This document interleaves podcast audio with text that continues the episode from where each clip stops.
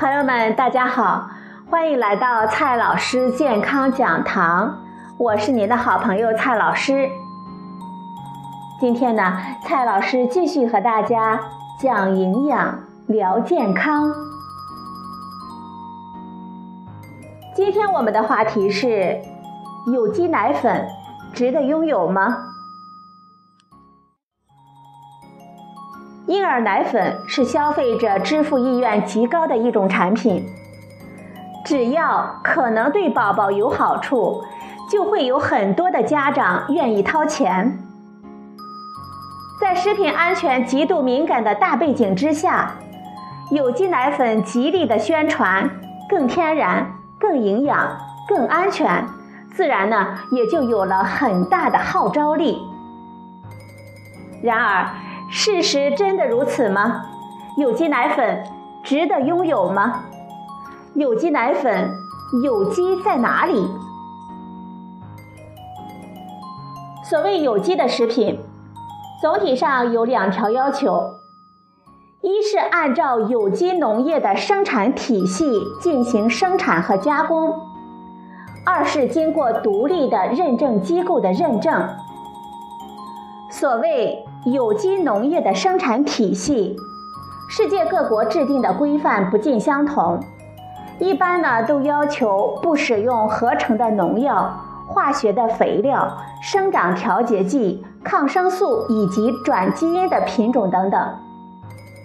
从常规的农业转化成有机的农业，还需要一段有机的转换期，期间执行有机生产的规范。但是产品也不能称之为有机产品。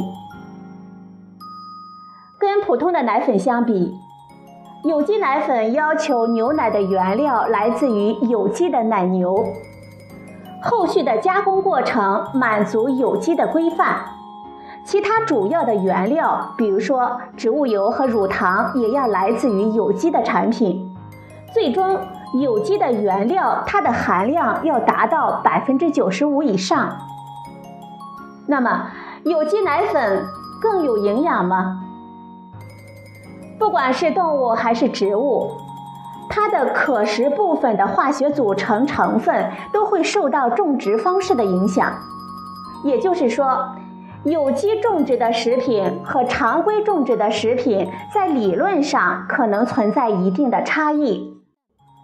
不同的常规产品之间，或者是不同的有机产品之间，也会存在这样的差异。有机产品和常规产品之间的差异未必就更大。换句话说，一种食品是否有机，我们无法通过检测分析它的化学成分来判断，只能通过对种植和加工过程的监控来控制。学术文献中呢，也有过不少有机的食品与常规食品的比较，但是至今呢，也没有数据来支持有机食品比常规食品更有营养这种说法。具体到有机奶和常规奶，有一些研究呢比较过两者的营养成分，主要成分比如说蛋白质、脂肪、乳糖、钙等等。两者之间没有实质性的差别，有一些微量的营养成分，两者可能会有不同。比如有文献报道过，有机奶中的欧米伽三不饱和脂肪酸的含量比常规奶要高，这让一些有机的倡导者非常的高兴。但是在同一项研究中，也测出呢，有机奶中的欧米伽六不饱和脂肪酸的含量比普通的奶要高，而在其他的研究当中，我们还发现常规奶中的共轭亚油酸还有铜、锌、硒等微量元素的含量要比有机奶要高。这些元素呢，都是我们人体需要的营养成分。如果非要按照某一种营养成分的含量来判断常规奶和有机奶的营养价值，就会得出混乱的结论。对这些差异，我们应该如何去看待呢？首先，跟我们人体的需求相比，这些差异的影响很小。比如说，欧米伽三不饱和脂肪酸，即使有机奶中的含量稍高一些，我们人体通过喝奶所获得的总量还是很少。这就像一个人月收入是一千，而另一个人呢，他的月收入是一千一。对于买房子而言，这样的差别完全不值得一提。其次，奶粉中的欧米伽三不饱和脂肪酸到底会对婴儿发育有多大意义？目前呢，并没有充分的明确的证据。所以，各国的婴儿配方奶粉的标准并没有把它作为要求，而只是作为可选的成分。如果它是影响奶粉营养价值的成分，那么标准中就会被定为必需成分了。其他的成分差别也是如此，一方面呢差异是很小，另一方面检测出来的数据是有机奶和常规奶各有所长。在目前市场的奶粉中，许多常规的奶粉会添加叶黄素、牛磺酸、核苷酸、贝塔胡萝卜素等等等等国家标准中的可选营养物质，而有机奶粉一般未添加。如果非要用可能有好处的成分来判断奶粉的营养价值，那么有机奶粉更有营养，就更不能自圆其说了。其实。婴儿配方奶粉的组成是按照配方要求规定好的，不管使用有机的原料还是常规的原料，都必须满足国家标准的要求。在国家标准的范围之内，具体成分的多点少点，并不能用来判断奶粉的营养价值的高低。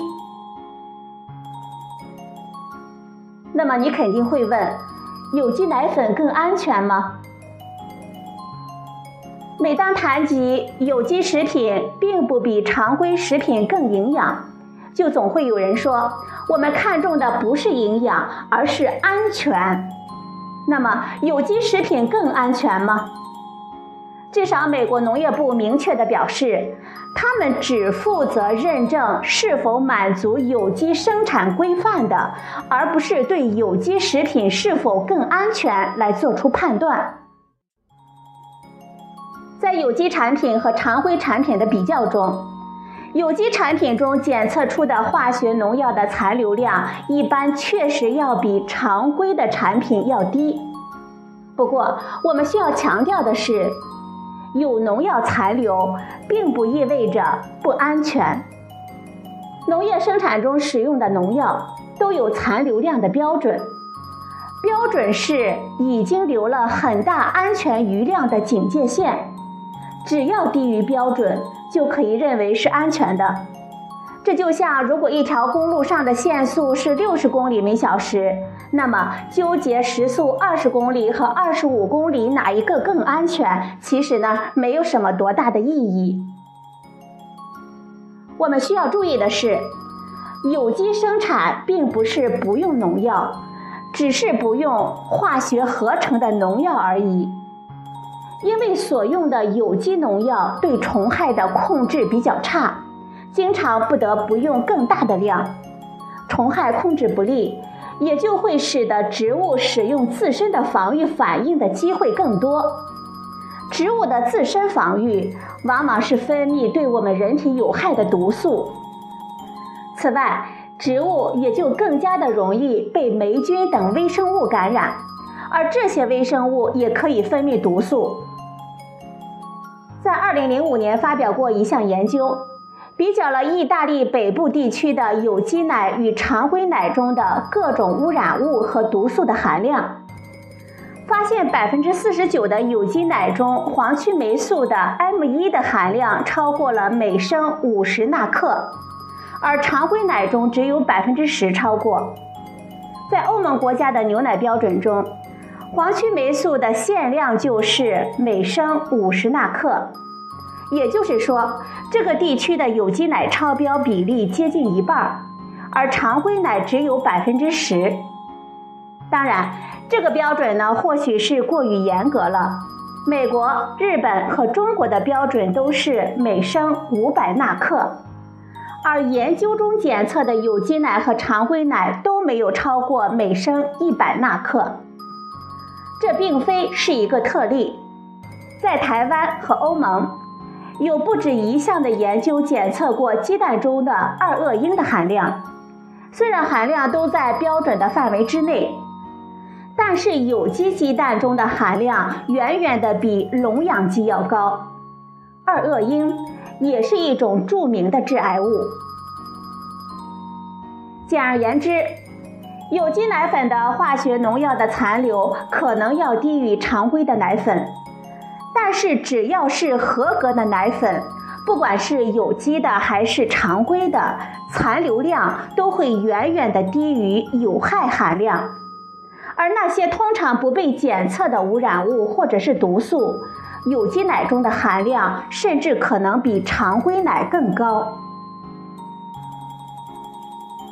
那么问题来了，有机奶粉值得购买吗？总体而言，有机奶粉没什么不好，它跟常规奶粉的区别就是一个字：贵。这个贵。并不是因为它更安全或者是更营养，而是它的生产成本更高，营销开销更大，以及生产规模小，所以需要更高的利润率。对于孩子，它的好处即便是有，也是微不足道的，至少呢，现在还没有科学证据来支持。对于家长，它最大的价值就在于我们心理上的优越感。我给孩子吃的奶粉更高级。好了，朋友们，今天的节目呢就到这里，谢谢您的收听，我们明天再会。